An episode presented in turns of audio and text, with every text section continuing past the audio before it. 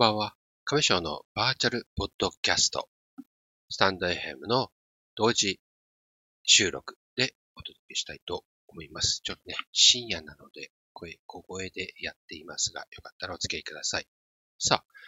えー、っと、今日ね、 Roblox のお話ししたいと思います。 Roblox とは、えー、っと、スマートフォンでもできるかな？えー、っと、ゲーム、ネットゲームであったり、今、近頃はゲームだけではなく、メタバースとして、その、えー、活動領域っていうんですかね、こう、広げようとされていて、今ね、しきりにいろんなところでメタバースとして、まあ、売り出し中というんでしょうか、うん、されているんですけども、私もその中でワールドを作ってみたりしています。無料でね、誰でも、えー、アプリえ制作アプリをダウンロードすることができて、制作して、そしてそれをね、このロブロックスのゲーム上にアップすることができます。これらすべて無料でできて、そしてこのね、ワールド自体に、こう、えっと、これちょっと仕組みが、あの、まだよく理解できていないんですけど、投げ銭などで、えー、マネタイズをすることができます。ただ、ワールドをこう作るだけでなく、アバターを作って、この中で販売したい。また、そのアバターだけではなく、まあ、着替えする、まあ、着せ替えの、例えば、えー、アクセサリー衣装や、あまあ、あとは、えっ、ー、と、エモートも売れるのかな？アバターに何か操作をさせる機能ですね。こういったものとか、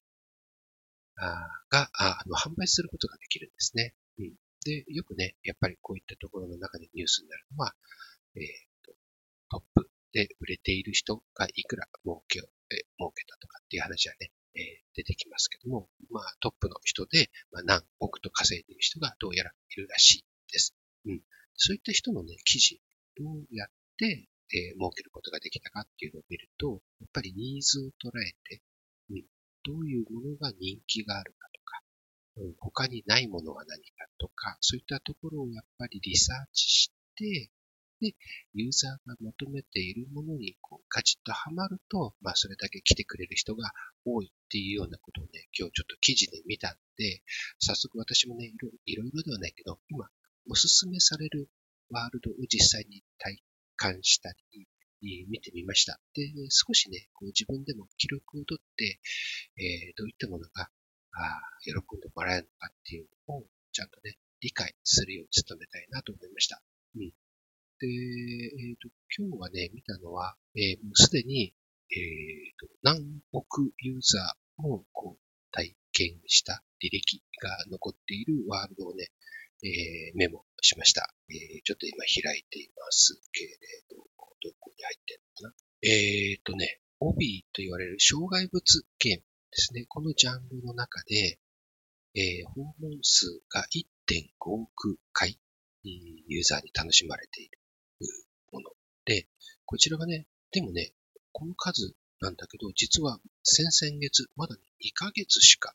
アップロードされて経っていないにもかかわらず、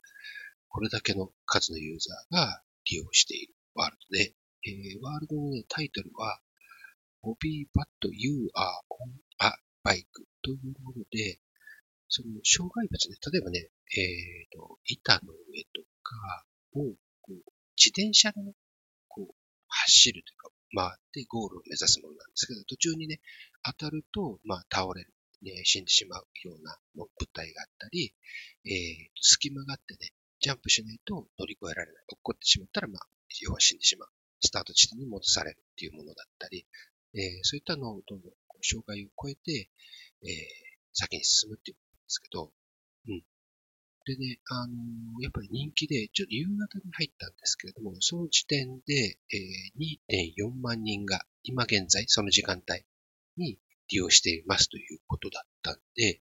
うん、これすごいですよね。うん、でこれだけの人数が、まあ、えっ、ー、と、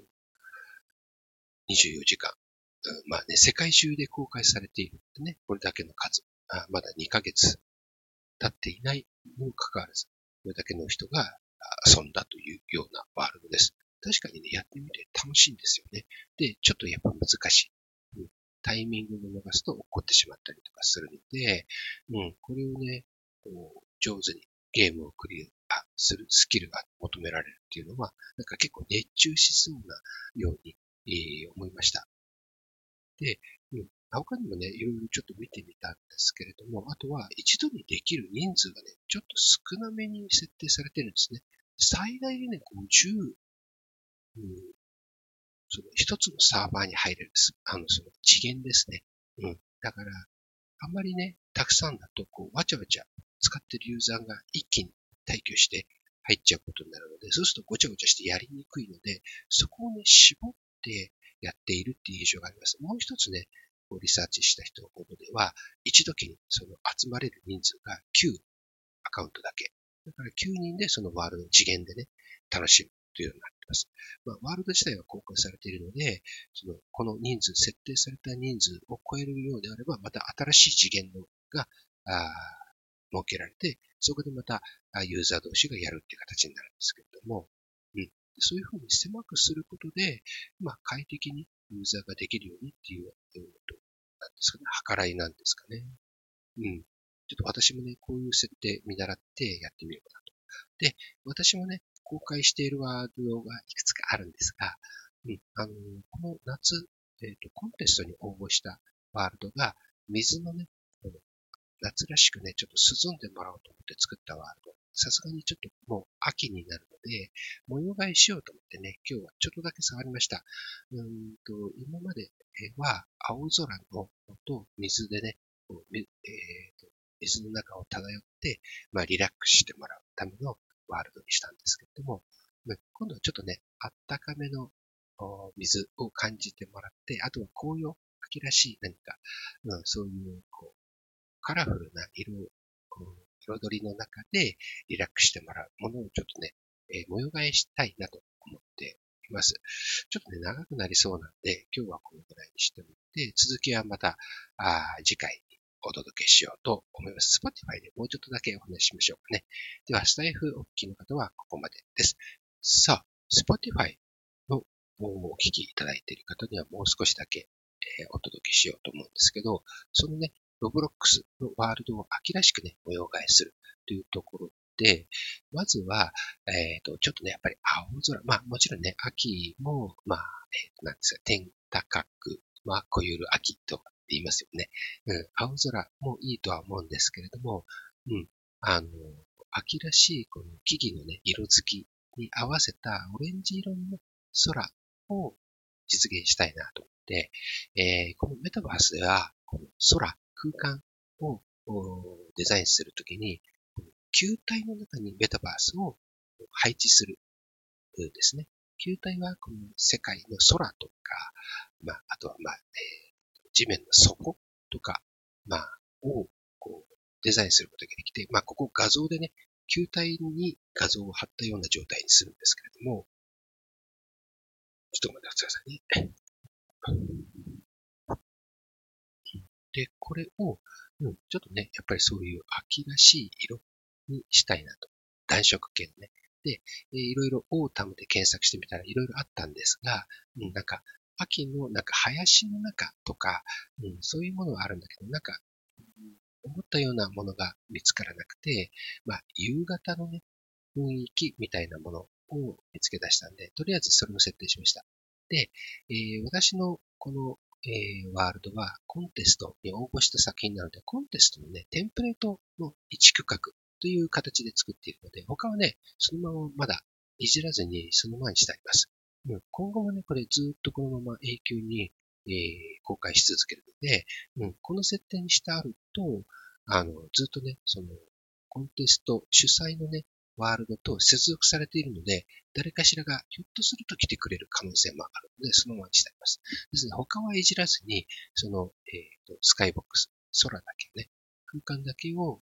ちょっとオレンジっぽくして、えー、で、ちょっとなんかね、秋の、こう、紅葉されている森林の中の露天風呂っぽい感じにしたいなと思いまして、まあ、背景オレンジにして、オレンジっていうか、空間がね、夕方の雰囲気の空にして、で、周りをちょっとね、あの、紅葉の木々、自然の中の雰囲気に画像を貼ろうかなと思っていて、えー、もともとね、持っていた、あの、AI で描いた、そういう紅葉のデザインを、ちょっと画像を広げてね、これをそのままちょっと貼ろうかなと思っています。まあ、ちょっといろいろね、やってみて、一番いい雰囲気のものにしたいなとは思っています。うん、ままだね、ちょっとずついじりつつ、うん、公開したいと思います。さあ、今日の話は以上です。最後までお付き合いいただきありがとうございました。では、またお会いしましょう。